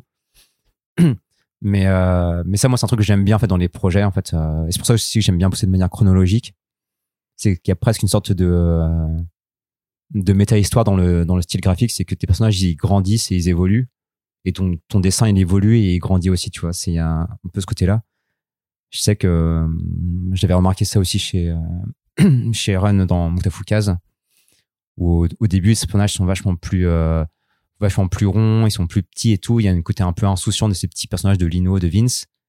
Et plus l'histoire devient euh, intense, sérieuse pour les personnages, plus ils deviennent un peu plus réalistes, un peu plus euh, détaillés dans leurs émotions et tout. Et finalement, bah, en fait, ça correspond à ce que ça raconte le projet. Donc, ouais, pour moi, c'est une sorte de méta-histoire. C'est comme les, les grandes séries de shonen où le dessin est plus naïf au début. C'est normal, c'est le début, les personnages euh, débutent leur aventure et plus l'histoire devient intense, plus les personnages deviennent euh, plus détaillés, mieux dessinés. Et en fait, ça colle par rapport à leur évolution dans, l'histoire. Donc, euh, moi, c'est un truc que j'aime bien voir et j'aime bien voir aussi un dessinateur qui évolue dans un, dans un projet. Je trouve ça. C'est pas un truc qui me gêne, moi, en fait, la, la cohérence graphique en fait dans un projet. D'accord. Et alors, qu'est-ce qui est le plus dur à dessiner dans ce projet-là? C'est les vaisseaux, c'est les scènes dans l'espace, euh... parce que c'est- c'est c'est très détaillé aussi en plus. Ouais, mais ap- après les tailles, moi, c'est un truc qui. Je crois que t'aimes bien ça. hein. c'est un truc qui me fait kiffer. Donc, Ouais. euh, non, au contraire, c'est. Je je sais pas si j'ai vraiment. euh, C'est un projet que j'ai basé vraiment sur mes envies de dessin, en fait, Ouais. avant tout. Et à partir du moment où t'as, alors, euh, j'allais dire, j'allais répondre à ta place, c'est le, à partir du moment où c'est c'est tes envies, ben du coup, il y a pas de difficulté, c'est ça. C'est un peu ça, ouais. C'est, il y a des moments aussi plus complexes, mais, euh, mais comme c'est que des trucs que j'avais envie de dessiner, bah, c'est, c'est pas gênant, tu vois. C'est, euh, si, euh, quand, c'est vrai que c'est un peu différent quand tu bosses avec un scénariste qui a lui, qui a d'autres idées. Il va te dire, OK, euh, l'univers, bah là, à ce moment-là, bah là, il y a une nuée de, chevaux qui vont traverser la scène que toi, t'avais pas prévu. Bah, tu dis, oh putain, ça va être, ça va être chaud. Mais comme là, moi, quasiment toutes mes scènes, je les ai pensées euh, avant tout pour le dessin, bah, finalement, c'est que des trucs que j'ai envie de faire. Alors, des fois, il y a des trucs avec plus ou moins de défis. Il y a des moments, il y a des architectures où je me suis dit, tiens, ce serait bien que là, euh, il y a un peu plus de profondeur dans ce décor. Donc, euh, je vais mettre des trucs avec des étages, avec des, détails. euh, et je me dis, ce serait bien qu'il y ait une foule. Du coup, bah, je commence à rajouter beaucoup de personnages dans cette scène-là. Donc, ça commence à, à se charger, à être un peu plus complexe. Mais ça reste des trucs que j'avais envie de faire. Donc, euh, c'est pas, c'est plus des défis que, que vraiment la difficulté. Ouais. D'accord. Et euh, le, le fait d'avoir mis un, un, un animal dans, dans l'histoire, c'était euh, aussi une envie de remettre des, des animaux dans, dans le truc? Ouais, bah c'est euh, c'est un c'est un peu le côté euh, ça ça va un peu dans le côté un peu positif du projet et ce côté un peu euh, ce petit sidekick euh, sans partir dans un truc un peu un peu comédie mais tu vois ce petit sidekick un peu marrant un peu un peu touchant euh, ça c'est comme je te disais au début c'est un des premiers personnages que j'ai eu en 2013 Ouais. donc euh, je me suis presque imposé de, de le garder tu vois c'était pour moi ça faisait partie d'un peu de de, l'ancêtre de ce projet-là, donc euh, c'était important le, qu'il se, qu'il se retrouve dans le projet. Donc après, voilà, justement, c'est un peu. euh, là, c'était une envie de dessin et un peu un, entre guillemets, un hommage à ce que j'avais commencé à développer il y a, il y a des années. Du coup, voilà, j'ai dû développer aussi d'écriture, du scénario autour de ce personnage-là pour qu'il ait, un intérêt, qu'il arrive. Et, euh, et c'est vrai que moi, c'est un rapport aux animaux que j'aime bien parce qu'il y a un côté un peu euh, euh, sans morale par rapport justement à cet univers qui est un peu plus. qui va beaucoup parler de cupidité et tout, machin. Enfin, on, on Ouais. en parlera, mais. mais voilà, ça. Où les ça- personnages se posent beaucoup de questions, alors que celui-là, bah, moins. il y a une sorte de naïveté un peu animale qui, que moi qui m'intéresse, ouais. Ouais, en plus, c'est pour ça que tu l'appelles Goku, bah, à cause de sa naïveté. De... Enfin, j'imagine, mais comme dit, on y reviendra plus tard dans, le détail. Euh, j'avais, une autre question aussi, c'est comment tu gères un petit peu ton temps parce que, euh, en parallèle, tu fais d'autres projets quand même. C'est-à-dire que, et je, comprends un peu de, ce que tu nous as déjà raconté, que de toute façon, tu es quelqu'un qui a envie quand même aussi de, qui a des besoins de bouger un petit peu, en fait, que ce soit euh, bah, au sein même de ta propre BD, mais j'imagine du coup aussi euh, ailleurs, parce que tu fais, euh, bah, tu feras, euh, Monsieur Sato avec Run pour pour le reader. Tu feras des histoires courtes euh, chez DC Comics aussi. Tu voilà, tu tu tu travailles sur un jeu vidéo en même temps. Donc euh, comment tu réussis à est-ce est-ce qu'au final c'est à cause de ça que la BD en elle-même prend aussi autant de temps à, voir le jour? C'est parce que t'es es obligé aussi de voilà de, de travailler sur d'autres trucs? Ouais, ouais, clairement. Je pense que euh, si je m'étais vraiment concentré à 100% sur, le, sur la BD, je pense qu'elle aurait pu sortir peut-être six mois plus tôt. Mais, euh, Mais que six mois plus tôt, donc c'est pas non plus. Un, ouais, j'essaye vraiment euh, de dans les projets annexes que, que je prends, je- j'essaie toujours en sorte de faire en sorte que euh, tu vois, je me fais un peu une image où je me dis ok dans dans, dans une semaine de euh, 5-6 jours, euh, parce que des fois je travaille un peu le week-end et tout, j'essaie de me dire euh, tant que la BD elle prend 4 jours et que j'ai un jour qui passe sur des projets un peu annexes, ça va, tu vois, ça permet de que ça me bouffe pas trop de temps, que je puisse continuer à avancer la frontière euh, sereinement, mais en même temps que je me permets d'avoir une petite ouverture pour faire un peu de choses à côté. Et ces projets annexes, souvent, c'est des. hum, J'essaie de les. Comment de les. de- de- en fonction des opportunités, tu vois, que, ce- que j'ai suffisamment de temps en amont pour pouvoir euh, les bosser un petit peu le soir. Tu vas faire une petite heure le soir sur un projet annexe, comme ça, tu vois, c'est pas grand chose. Mais comme ça, sur trois mois, bah, ça me permet de développer euh, 16 pages, euh, enfin une dizaine de pages pour d'ici. Euh, le jeu vidéo, bah, c'était. euh, j'avais c'était vraiment un, j'avais bossé sur un jeu où c'était vraiment du chara design de perso bah je me disais bah par semaine je fais un seul perso tu vois. Donc c'est pas euh, finalement dilué sur une semaine c'est juste euh, une petite heure par là une petite demi-heure par là- par-ci. Donc finalement ça bouffe pas pas de manière brutale mon, mon planning parce que j'ai pas non plus envie de me dire ok là je me bloque un mois entier pour faire un projet annexe. En fait, j'ai envie d'intégrer ça dans ma dans mon quotidien. Donc c'est Et t'arrives à pas t'éparpiller alors, euh, à pas à, à vraiment rester concentré sur chacune des, des tâches. C'est pas trop euh, trop un souci pour toi de jongler justement entre et parfois des univers qui sont très différents puisque c'est euh, il y, a, il y a des petits moments de euh, où faut se réhabituer tu vois quand quand tu passes deux jours à bosser sur des personnages un peu plus typés réalistes dans un tel univers quand je reviens sur euh, Frontier bah effectivement mes petits C'est- persos chibi bah ça, là, tu, tu te rappelles que là faut que tu euh, ouais, non, il faut qu'ils soient plus boudinés plus machin donc euh, il y a une petite adaptation c'est vrai des fois euh, mais qui peut durer tu vois le temps fois le temps d'une matinée en fait finalement pour se remettre un peu dans le bain et puis euh, donc c'est vrai que c'est un peu euh, c'est une sorte de micro défaut après c'est aussi l'avantage de pouvoir faire plein de projets en même temps de aussi se de, de se redonner de la motivation sur le projet principal qui est Frontière tu vois de dire tiens ça fait ça fait deux jours que j'ai lâché pour un autre truc je suis content de revenir dessus quoi donc il y a- ce côté de créer de l'envie aussi à bosser sur le projet parce que euh, encore une fois je pense que si je l'avais fait vraiment d'une traite en me concentrant à 100% dessus bah il y a peut-être des moments de lassitude qui auraient été plus plus marqués quoi. Et est-ce que tu montres un peu ce que tu fais aux autres? Dans, de mes projets annexes. Non, euh, non, non, Ah, toujours euh, sur Frontier. sur Frontier. euh, pendant que c'est pendant que c'est en train d'être fait, est-ce que tu montes tes planches? Alors tu travailles dans un atelier, donc j'imagine que les gens ils peuvent regarder ce que tu fais au jour, au jour le jour. Ouais, bah avec mes camarades d'atelier, mais euh, Et ils se moquent beaucoup, c'est ça Ils disent ah c'est nul, c'est moche. euh, c'est pour ça que je me montre pas tant que ça en fait. ça, je ouais. me cache un peu. mais non, mais en plus euh, sur euh, sur Frontier, euh, je sais que par rapport aux, gars du label, euh, je leur avais montré peut-être les deux premières scènes, donc ça fait l'équivalent d'une dizaine de pages. Ouais. Et après, je leur ai rien montré jusqu'à au moins 100 pages. Parce que justement, j'avais pas envie qu'ils se moquent de moi euh, à ce moment-là.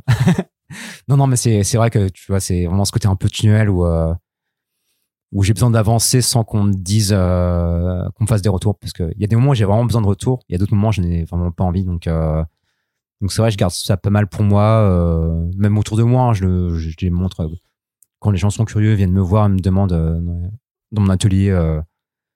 Hum, tiens, qu'est-ce que sur quoi tu bosses? Bah, Je leur montre vite fait les trucs, mais je vais pas aller vers les gens pour leur dire bah, tenez, regardez, qu'est-ce que vous en pensez? Je suis, c'est vrai que c'est une partie où je suis vraiment hum, très concentré sur mon truc. Et on va dire que la partie dessin, euh, storyboard, découpage, c'est une des parties où je suis plutôt confiant. Donc je me dis ça, ça va, tu vois. Autant sur le scénar, je suis beaucoup en doute jusqu'aujourd'hui, mais sur le dessin, je suis plutôt confiant dans ce que je veux faire. Euh, même si je vois, tu vois, les lacunes, même si je vois le côté des fois peut-être un peu clivant du dessin et tout, je sais que je veux faire ça et je suis, confiant là-dessus. Donc, euh, donc voilà, ça me permet de rester un peu dans ma bulle à ce moment-là. C'est-à-dire qu'il faut quand c'est parce que là, on a vu comment tu gères un petit peu ta motivation, mais donc il n'y a pas de moment où euh, tu perds aussi, on va dire, de, l'assurance. Il y a, des phases de co- comment ça se passe quand, on se met sur une BD sur, bah, sur un temps aussi long? Est-ce que c'est toujours facile de garder, on va dire, une motivation et une assurance à un truc, ou est-ce qu'au contraire, t'as des hauts et des bas? Est-ce qu'en plus, euh, t'as, t'as, quand on a- donc t'as fait ça à partir de 2020, bah, il y a eu des confinements, des machins, des, euh, une élection présidentielle, comment aussi, comment le, le réel peut aussi influer un petit peu sur, euh, sur le, sur, sur l'établissement de la, BD. Ouais, bah, c'est, bah, un, non, mais de toute façon, le, le long de la prod de la BD, il, il va vachement refléter ce que tu ressens au quotidien. C'est, ce qui est intéressant, c'est que ça, encore une fois, ça crée une sorte un peu de méta-histoire sur, euh, sur, ton, ton récit parce que, euh, étrangement, bah, les moments où tu te sens bien dans ta vie, bah, tu as plus tendre vers des, des scènes, euh, alors soit qui vont être mieux tapées graphiquement, dans les storyboards, tu es plus motivé et tout. Et même les faire tendre sur des, des, des côtés peut-être plus positifs et tout. Et peut-être que les moments où tu es plus down, bah, tu vas leur donner un peu plus de noirceur, même si c'est pas forcément flagrant. Mais c'est sûr que le contexte autour de toi, il, il va jouer. Je sais que dans, dans, le récit, il y, a des, il, y a des, il y a des grands moments de, de voyage, un peu de d'errance sur une planète. Bah, ils sont vachement liés à des voyages que j'ai fait à ce moment-là où tu vois, j'étais vraiment un fondant et je voulais représenter ce côté très positif. Et du coup, ça me fait travailler un peu mon scénar aussi, tu vois. Et, et pareil, euh, par rapport à, à ma vie privée, l'importance euh, du petit personnage du singe, il prend l'importance aussi par rapport à des trucs euh, que j'ai en privé, par rapport aux animaux et tout. Donc, forcément, euh, ce, quotidien, il va vachement influencer, que ce soit sur la création pure du projet. Et, ça, après, il faut réussir à trouver la motivation à des moments. Il y a des moments, je pense qu'il y a des, il y a des parties du bouquin qui sont, euh, qui ont été faites où j'étais moins motivé.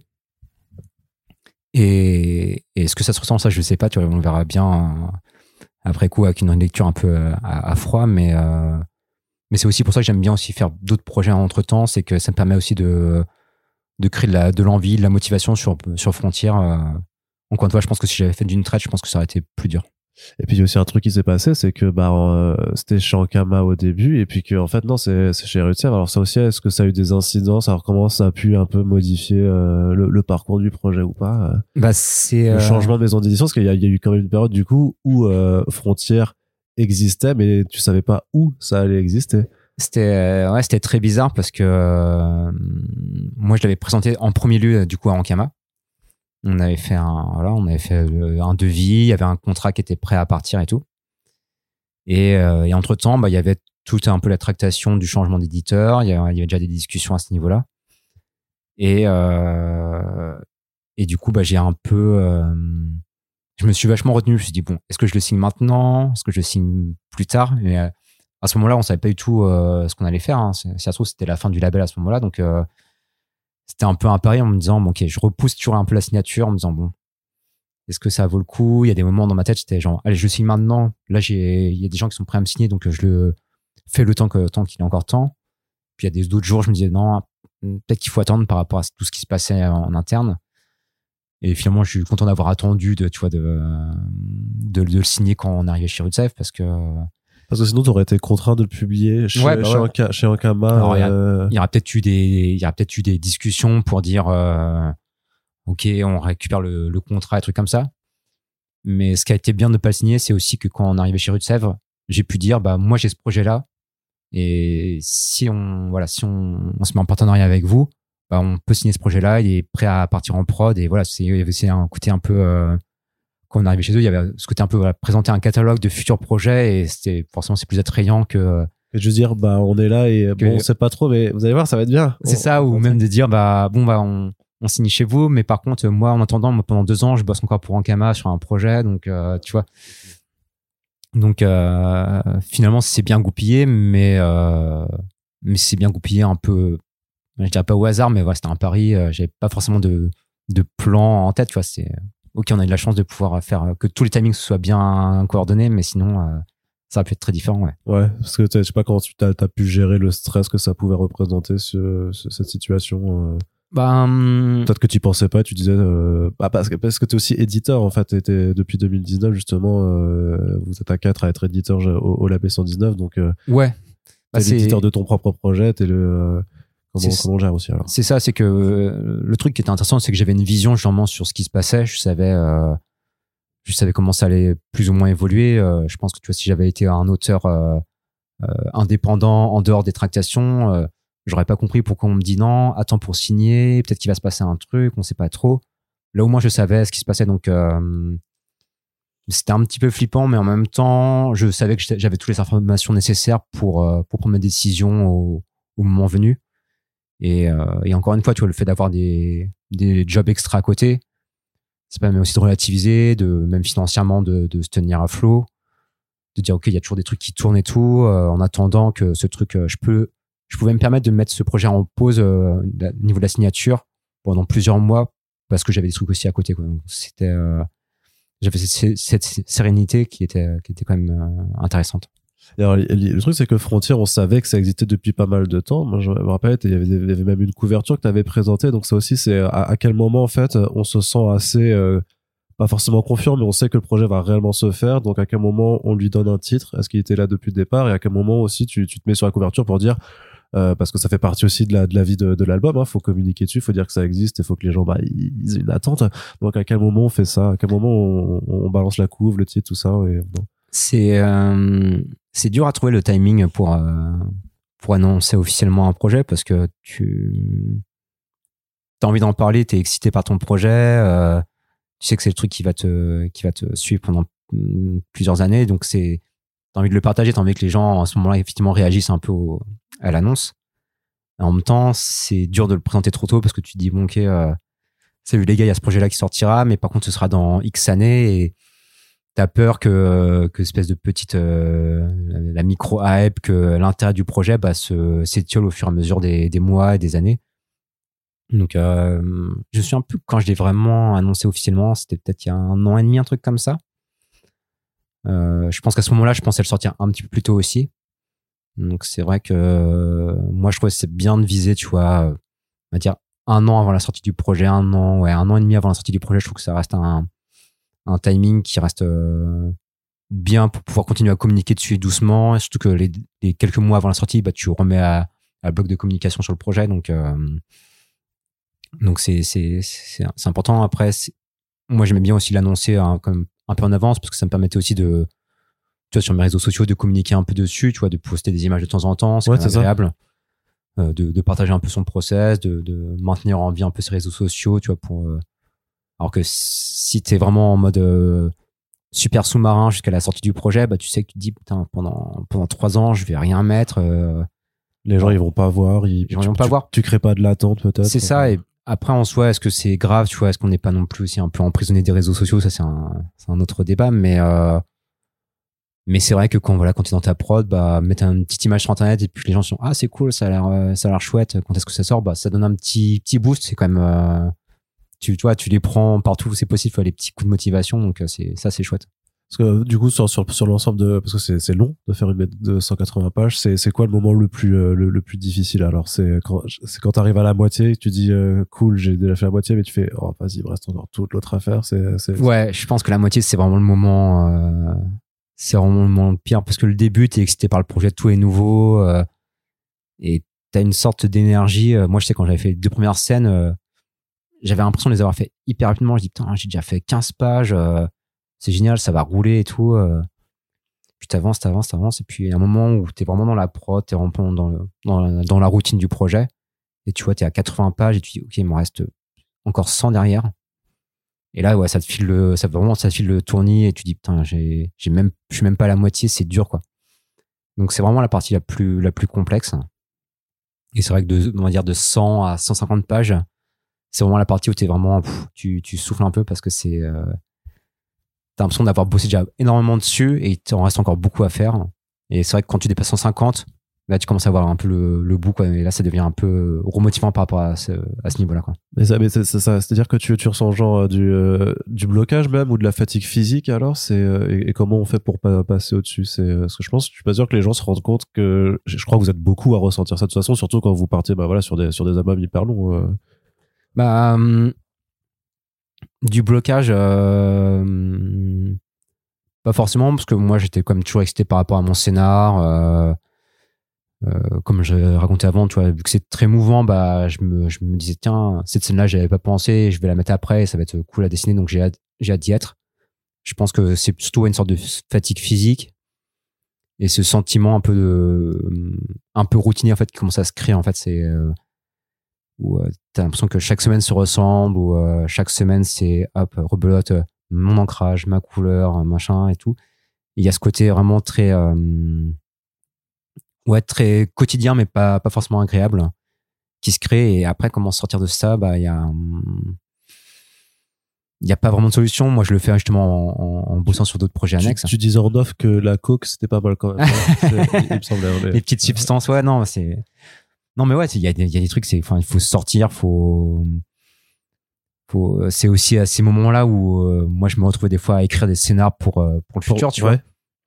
Oui, parce que c'est vrai que enfin pendant toute la gestation de, euh, de Frontier, j'imagine que peut-être qu'on fera des podcasts dessus plus plus tard, mais qu'il y a d'autres idées, d'autres albums. C'est ça, c'est qu'il y a il y a un moment, il y a des, il y a presque un truc un, un peu zarbi où où ouais, tu dis allez, euh, justement pour passer un peu ce côté un peu lassitude, tu dis ok, je me permets euh, une demi-journée où je fais carrément autre chose, euh, j'écris d'autres trucs, je fais d'autres types de dessins.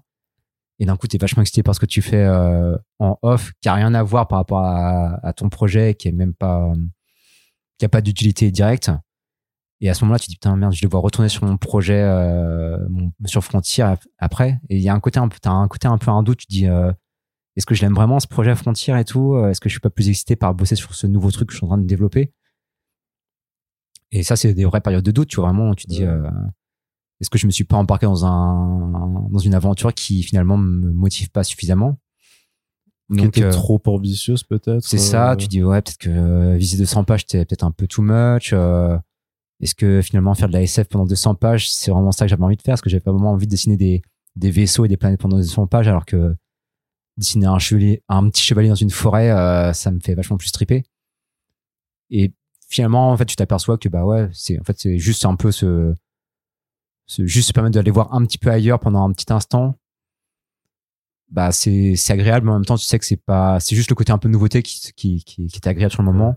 Et fait de revenir sur le projet euh, marathon, bah finalement, bah tu retrouves du plaisir aussi dedans et euh, mais ouais, il y a, y a pas vraiment de solution claire et c'est juste, ouais, c'est, c'est alterner entre ces, euh, ces, différents sentiments de euh, j'aime ce projet, je l'aime plus, je l'aime. Enfin, c'est et ça, il faut réussir à se, je pense à se, à se cadrer. Ouais. Euh, dans le sens où euh, il faut pas lâcher le projet trop longtemps, tu vois, te dire ok, je fais une pause de 3-4 semaines. Euh, Parce que là, sinon tu perds, tu perds. J'ai l'impression que tu perdrais vachement de beaucoup de choses. Et c'est vrai que c'est bien justement d'avoir, c'est bien un petit peu d'avoir un peu des, des une mini pression par rapport au deadline, euh, par rapport à la responsabilité aussi que tu donnes sur ton projet. Tu vois, je trouve que c'est un des, les projets qui vont s'éterniser pendant des années et des années je trouve ça hyper risqué parce que justement c'est vraiment le risque à à se perdre à partir dans d'autres choses et tout et à laisser tomber des, ton projet alors là ce serait compliqué parce qu'il y a quand même un contrat et tout tu vois mais euh, mais sérieux t'as des gens qui disent bah non j'y arrive plus euh, rupture de contrat et puis tu vois euh, tant pis tu vois on arrête donc euh, il faut il faut réussir à alterner entre ces petits moments de doute qui sont normaux je pense. Mais savoir aussi un peu rebondir dessus dire non non vas-y euh, remets-toi au boulot euh, donc tu vas te reforcer pendant deux trois jours à te remettre dans le bain et puis euh, puis après ça repart tu des fois c'est moi ça va être des fois ça va être aussi remater plein de plein de récits de SF remater- relire des bouquins qui vont me filer des idées qui vont me dire tiens c'est cool quand même ce qu'ils font j'ai envie de faire un peu pareil.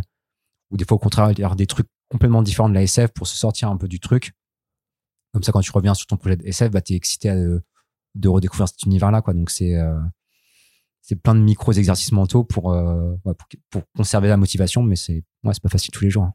Et alors, on reparlera de, de tes choix d'ambiance et de couleurs dans, dans le second épisode, mais juste d'un point de vue technique, la, la mise en couleur, c'est difficile? C'est- c'est- Ça prend beaucoup de temps ou c'est quelque chose qui, euh, qui va très vite par rapport à, à- où on sait que l'ancrage c'est plus minutieux, faut pas se louper, tout ça? c'est euh, ouais sans, sans entrer dans les détails c'est non moi c'est la partie que, je- que j'aime le moins Ok. Euh, pas tant par le résultat, parce que je, je, je, suis- je suis content de voir ma planche finie, tu vois, avec les couleurs, les ambiances et tout. Mais c'est une période qui est, pour le coup, qui est justement qui est très, très, très euh, lassante et laborieuse. Enfin, en tout cas, mon process à moi, c'est, euh, faut vraiment imaginer ça comme euh, les trucs pour enfants où tu avais les, les dessins avec les numéros, où tu devais colorier les numéros. C'est ça sur 200 pages. Parce que moi, j'ai une méthode qui est très basique au début, qui est vraiment, c'est vraiment remplir des zones avec des couleurs que je prends sur euh, une palette, hop, hop, hop. Et ça, franchement, au bout de, de cinq pages à faire ça, euh, déjà. bah, À ce moment-là, il y a vraiment rien de créatif sur. euh, bon, on détaillera ça plus, mais il y a une partie qui est vraiment pas du tout créative, qui est très lassante. Alors c'est. Après, c'est bien, c'est la période où je peux écouter le maximum de podcasts. dire, euh, ouais, tu t'occupes, tu t'occupes je me mate, voilà, j'ai toujours mon écran avec un documentaire en plus et tout. Donc, euh, ça, c'est quand même cool. Ça me permet de, de, de découvrir autre chose en entendant. Mais c'est vrai que le, à côté du dessin, du, du storyboard qui sont, euh, qui sont très techniques, très créatives, euh, c'est, ouais, C'est quelque chose qui est plus automatique. Ouais, c'est ça, euh, c'est aussi, très, euh. très, c'est un peu, euh, je sens, tu vois, en, en fin de journée, quand je fais de la couleur, que j'ai mon cerveau, il est, il est à plat. Ça m'a vidé le cerveau. Si j'ai rien stimulé, c'est vraiment très, très automatique, très, très chiant. Donc, euh, ouais, c'est vraiment la partie que je, que j'aime le moins. ouais. Et donc là, quand on enregistre le podcast, l'album, il est pas fini. Euh, Est-ce que tu as déjà réfléchi, est-ce que tu as déjà discuté avec, euh, avec le label, avec Rutsev, euh, sur bah, la, gueule que, va avoir, que va avoir l'album? Parce que bah, vous, avez déjà pensé à des trucs aussi pour accompagner avec notamment les, services presse, de, faire un, petit truc. voilà, je pense que ce sera déjà, ça aura déjà été montré sur Internet quand, Ouais, bah c'est c'est important en fait de penser déjà à la gueule du bouquin. Euh, c'est important de se projeter dans à quoi ça va ressembler parce que ça modifie quand même pas mal de choses. Je sais que Parce que là, du coup, ce sera en petit format, en noir et blanc, comme un manga, hein, histoire de, histoire de, d'aller sur le marché du manga. ah, ça, moi j'aimerais bien, mais euh, ça serait pour une, une prochaine aventure. Mais euh, mais en, en plus le projet il a il a il a changé de format entre temps, donc euh, ça c'était un peu le c'était un peu le, le risque parce que est-ce que les fichiers vont passer et tout et finalement c'est c'est arrivé. Mais en tout cas C'est-à-dire, du coup, de, de, de, de quel format, quel format? En fait, à, à la base, le format doit être un format, on va dire, classique 619, donc euh, je crois que c'est 1927. Parce que voilà, c'est ce qu'on faisait euh, habituellement. Donc moi, j'étais parti sur ça, j'avais mes, j'avais mes gabarits de planche euh, sous la main, donc je, allez, je me lance là-dessus. Et ça, c'est des trucs qui ont, qui ont évolué au fur et à mesure du projet, parce que moi, j'ai montré mes planches un peu bah, un moment, a du label, j'ai montré mes planches à, à de Sèvres. Et à un moment, ils m'ont dit non, mais euh, c'est trop petit, quoi. Le, le format, il est trop petit. euh, tes pages, elles sont trop chargées, elles sont trop détaillées. euh, c'est, dommage, quand même, de, de, de, de rester cloisonné comme ça. Moi, j'avais, hum, je m'étais toujours un peu interdit ce côté grand format parce que pour moi, c'était un peu le, tu vois, c'était un peu le format Mathieu. C'était un peu le format grande BD. euh, en plus, entre temps, il y a eu, comment, il y a eu OK et Short Story qui étaient pareil, étaient des, des, des œuvres, tu vois, assez sérieuses, euh, un peu premium et tout, euh, avec un, un ton assez sérieux, tu vois, assez premier degré. Là où moi, je voyais Frontière un peu plus pop, tu vois, même dans son graphisme et tout. Et je m'étais dit, ouais, mais tout aussi sérieux et, euh, Ouais, mais- et presque terre à terre, en plus, malgré le contexte spatial. Hein. mais, euh, mais je me dis, ouais, non, c'est, j'ai l'impression que ça marcherait pas en grand format. euh, j'ai l'impression que c'est, le projet, il est pas assez, entre guillemets, luxe pour être grand format et tout. Puis finalement, avec pas mal de discussions avec, avec les gars du label, avec Fruitseb, on se dit, bah tiens, on va, on va, on va tenter un format un peu plus grand. Et euh, donc voilà, il y a la question de faire est-ce qu'on fait un 24-32 comme, euh, comme les autres projets? Il y avait le dos toilé et tout. Et, euh, et moi, je voulais justement me différencier. Donc on a, voilà, on a, on a cherché un, un format un peu entre deux. On a cherché des, des éléments de fab un peu différents aussi pour le, pour le sortir aussi un peu de ce côté dos toilé parce que moi, je les trouve super beaux ces bouquins-là. Mais je voulais pas non plus que ça, ça devienne la marque du fabrique du label, quoi. Ouais. Le label, il a été souvent reconnu justement pour ce côté un peu Protéiforme. protéiforme, avoir des belles fabs, mais des fabs différentes, des fabs qui correspondent au projet. Et du coup, voilà, je voulais, moi, je voulais une fab différente euh, pour ça. Et c'est vrai que les, les petites idées, on a, on a, on a fait aussi appel à un, à un couple de graphistes, là, de 123 clans, pour faire le logo du, du projet. Et c'est pareil, tu vois, ils ont donné aussi une couleur un peu au, même si ça arrivait sur la fin, mais le fait d'avoir un logo fini fait par des gens hyper forts et tout, bah ça, pareil, c'était un truc vraiment excitant pour le projet, ça m'a redonné envie de, de, de bosser sur le projet et ça m'a permis aussi de le percevoir en tant qu'objet et ça c'était, ça c'était super agréable, quoi. Et tu penses aussi à genre euh, en termes de communication, de promotion, genre pour pour ce qui pourrait être un, trailer ou ce, ce genre de choses là, tu vous tu y réfléchis déjà aussi ou? Ouais, ouais. En fait, on est, c'est vrai que ce que j'ai pas dit sur la fab, c'est que c'est des choses qu'on est obligé de penser euh, forcément en amont, vachement d'avant, ouais. Comme c'est euh, d'autant plus en, en ce moment là avec la, la crise du la crise du papier où voilà, il faut prendre un peu plus d'avance sur euh, le choix de papier, les formats et tout. Donc, euh, ce qui est assez dur, je trouve. Moi, ça me, moi, je sais que quand je recevais les mails en me disant bon, qu'est-ce que tu veux comme format ou qu'est-ce que tu veux faire pour la promo, moi, j'étais la tête dans le guidon, dans mes planches et tout. Je suis, ah, m'embêtez pas avec ça. Et en même temps, je comprends parce que pour la promo, c'est pareil, t'es obligé de mettre en, en branle des, des projets plusieurs mois à l'avance pour que ça sorte pile le jour de la sortie, pour que ce soit, pour que ça arrive au bon moment. Et c'est pas des trucs que tu peux faire quand le bouquin est fini, parce que le bouquin, quand le bouquin est fini, euh, il reste euh, quelques mois avant la sortie, donc c'est trop tard, quoi. Ouais. Donc t'es obligé de penser à ces trucs-là en, en amont. Et euh, c'est euh, c'est à la fois excitant parce que ça rend le projet concret dans. bah oui, ça devient un bouquin qui va se vendre, qui va être mis dans un cycle commercial. Mais en même temps, c'est vrai que toi, t'as- moi, j'ai la tête dans, dans comment je vais gérer tel dialogue, tel découpage. Donc c'est c'est assez dur en fait de se à ce moment-là de se dissocier de de voir le projet comme un objet éditorial et voir le projet Ouais. comme un objet euh, créatif tu vois donc, et, mais il faut penser aux deux en même temps dire que l'éditeur et l'artiste n'arrivent pas forcément à se répondre alors euh, ouais c'est ça et il y a ce côté où ouais ton cerveau c'est dur de faire la le switch entre les deux c'est d'un coup tu passes de de l'éditeur qui prend des décisions de, de loin ouais, avec des choix euh, plus commerciaux puis euh, le lendemain tu dois penser en tant que petit artiste dans ton coin qui réfléchit à, à ses thématiques à, et, et c'est un peu zarbi tu vois de, de, de switcher de l'un à l'autre alors bien sûr j'ai de l'aide euh, des gars du label de Rutsev et tout même si à la fin souvent c'est moi qui qui va un peu euh, qui valide. qui valide et qui va un peu euh, faire le, le choix final. Mais, euh, mais ouais, c'est vrai que pour la promo, on a, on, est- on a des trucs en tête, on prépare des choses qui sont hyper excitantes et tout, mais c'est vrai que les, les concevoir en même temps que les planches, c'est assez, assez compliqué, ouais. D'accord. Et cette idée du euh, donc je sais pas comment t'appelles ça du viewer. euh, Ouais, du Viewmaster, ouais. du Viewmaster version donc euh, où tu regardes dans un petit boîtier en fait et que tu vois les justement des, euh, des, des paysages ou des passages de ta BD qui apparaissent en, en 3D en, 3D, fait. ouais. euh, Ça ça c'est venu d'où alors cette idée? Euh, je pense que ça vient de Run. Encore comme, comme souvent. Euh, en fait, on, on avait réfléchi. euh, alors, je sais pas trop. euh, moi, je, je, je me rends pas trop compte, mais euh, je sais que peut-être en manga, ça se fait pas mal d'avoir des kits presse vraiment avec un, un côté un peu objet et tout. Ouais, ça, bah ça, sur les gros lancements, Sur les gros lancements, ouais. parfois ils font des trucs. Bah, non, j'ai pas d'exemple sur, sur, sur moi à te montrer, mais je sais que parfois, oui, ils font des. euh, Enfin, pour Juju- Jujutsu Kaisen, il y avait des, des faux parchemins, des faux trucs de voilà de euh, de- de- de- d'ésotérisme et tout ça. Euh, pour Shangri-La Frontière, ils avaient fabriqué une fausse jaquette de jeu vidéo, enfin Mm. genre un boîtier avec un même un faux disque en carton à l'intérieur pour vraiment euh, faire le truc, tu vois. Donc euh, ouais, parfois ils se font ils se font très Voilà, il y, y a ce petit truc-là. euh, Je sais que ça se fait pas mal aussi dans le jeu vidéo et tout. Et euh, alors, sans forcément se dire, ah, on va faire un kit presse un peu, euh, un peu fou, c'était aussi Bah, parce, parce, que... toi, à la base de, de, de, de ce qu'on m'a dit, ce que tu voulais faire, c'était euh, un voyage euh, sur SpaceX avec Elon Musk pour promouvoir la BD et vous ça, partiez ouais. avec la BD dans une navette. Quoi. mettre, euh, mettre le bouquin dans une Tesla qu'on projetterait sur, sur Mars. euh, Ouais. voilà. Mais entre temps, il a acheté Twitter. Il était non, j'ai plus le temps pour. C'est pour ça, d'accord. mais ouais, non, c'est. euh, quand- Le vieux master, pardon, je, je t'ai dérangé. Ouais, non, mais c'était l'idée d'avoir un, de faire un petit pack un peu cool. Et c'est vrai que nous, on a toujours été un peu dans le, dans le côté objet. Euh, c'est, c'est, c'est cool de faire, enfin, vraiment, le bouquin, reste encore un des, un des loisirs culturels qui est vraiment très lié à son objet euh, réel. Et donc, l'agrémenter de, de, petits éléments en plus, c'est quand même assez chouette. Et trouver des trucs qui soient un peu euh, intradégétiques par rapport à l'univers, par rapport euh, aux références. Et Shake Run m'avait parlé de ces petits, ces petits objets. Moi, je connaissais ça de loin, mais je n'en avais jamais eu personnellement.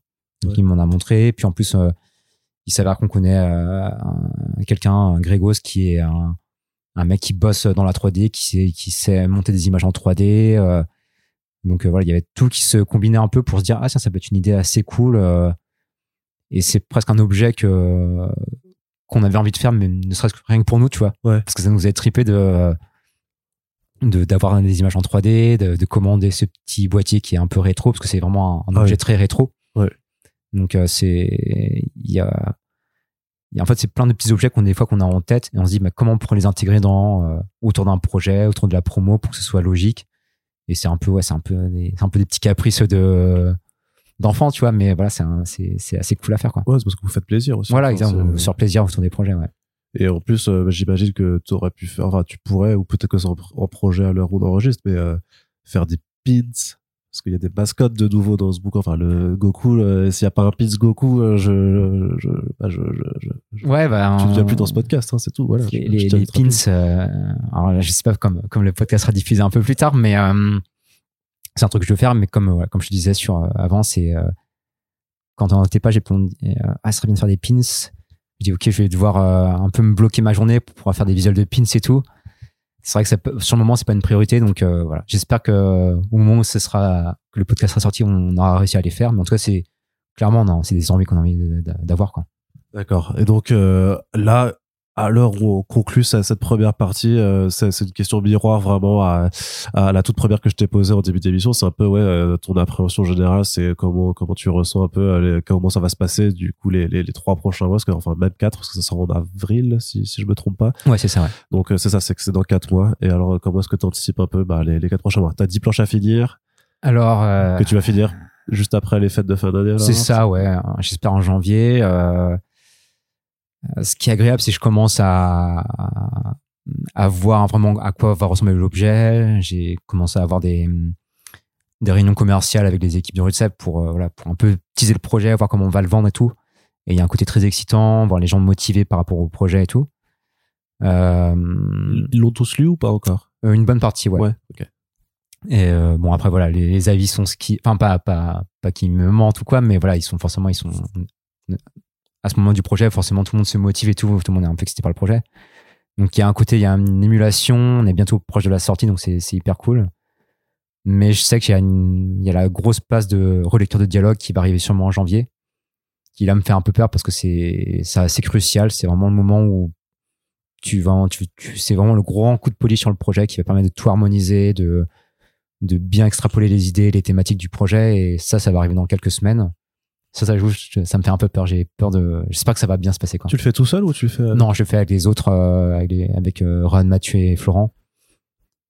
À ce moment-là, j'ai presque envie de leur dire. euh, Vous faites, vous faites un table reading ou quoi Comment? Vous faites un- une sorte de table reading où vous reprenez les planches une à une et vous lisez tout et puis vous dites euh, non bah ça ça marche. C'est ça, ouais. C'est on, fon- on fonctionne un peu comme ça. On, on- moi, je leur envoie un PDF et ils mettent euh, des petites annotations sur tous les toutes les bulles, tu vois, comme des petits post-it.